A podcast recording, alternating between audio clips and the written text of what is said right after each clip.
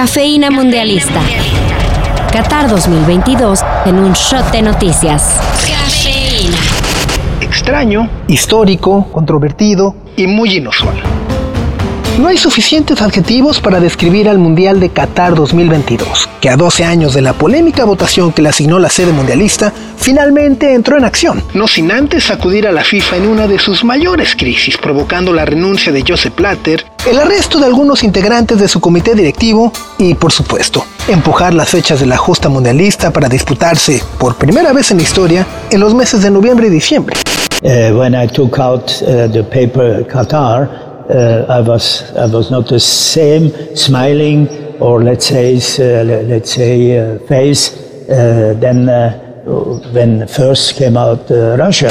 Pero si pensaban que la cosa no podía ponerse más extraña, es porque no contábamos con el discurso del actual presidente de la FIFA, Gianni Infantino, que el fin de semana aplicó un Shakira con su bruta, ciega, sordo, muda, diciendo que se sentía árabe, se sentía gay, se sentía migrante, se sentía africano, se sentía catarí, se sentía discapacitado, etcétera, etcétera, etcétera.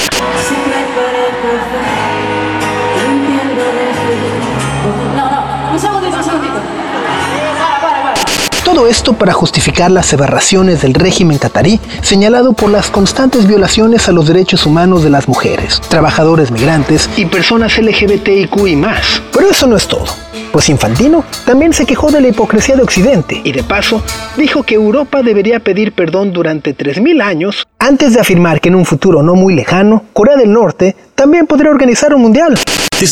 Eso no significa que no debamos señalar lo que no funciona, también aquí en Qatar.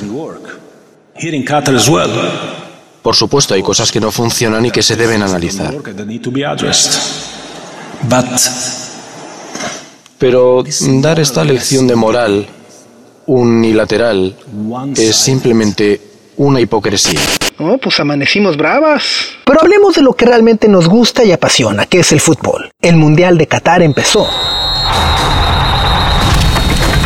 Con una ceremonia liderada por Morgan Freeman y un discurso vacío del emir Tamim bin Hadal Al Thani, con el que prometía tolerancia, respeto y diversidad. Sí, tú. La cereza del pastel fue la presencia del príncipe saudí Mohammed bin Salman, considerado el principal responsable por el brutal asesinato del periodista Jamal Khashoggi ocurrido en el 2018. Ya saben, pura banda tranquila en ese palco.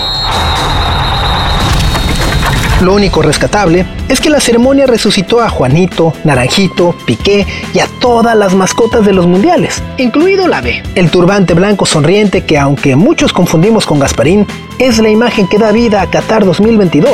¿Sabes lo que pienso? Que Gasparín es el fantasma de Richie Ricón. ¡Sí se parecen! En el terreno de juego hubo pocas emociones y muchos datos para la historia.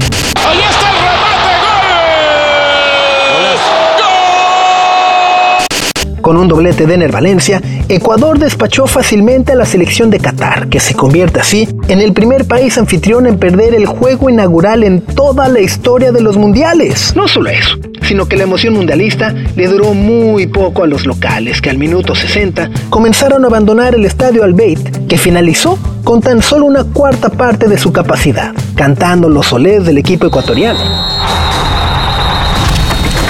Si de supersticiones se trata, entonces comprarán la maldición del balón de oro, que se extenderá por al menos cuatro años más.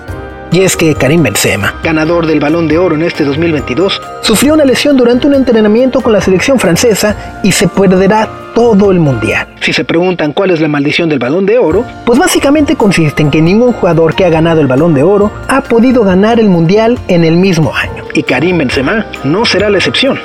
¡No me jodas! Por favor, que Mica Vidente o alguien le haga una limpia a la selección francesa. Bebé de luz, ¿cómo estás? Ya llegó Mica Vidente a ayudarte, a guiarte una vez más. Déjate platico cómo va a estar este rollo. Llega a Qatar con las ausencias de Kante, Pogba, Nkuku y ahora Benzema por lesión. Para mañana, lunes 21 de noviembre, prentan el despertador que a las 7 de la mañana hora del centro de México comienza la acción con el encuentro entre Irán e Inglaterra, donde el conjunto británico aseguró que se hincará para protestar contra el racismo, además de que su capitán, Harry Kane, vestirá un gafete con los colores del arco iris y la leyenda One Love, en apoyo a la comunidad LGBTQI. Una acción que se sospecha le podría acarrear una tarjeta amarilla, no más porque sí. Para el resto del lunes nos espera el debut de Países Bajos que enfrenta a Senegal, mientras que Estados Unidos y Gales cerrarán la jornada al filo de la una de la tarde. Para esto y más, sigan la cobertura de Qatar 2022 en sopitas.com. Cafeína Mundialista.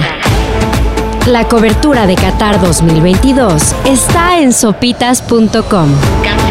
Cafeína Mundialista.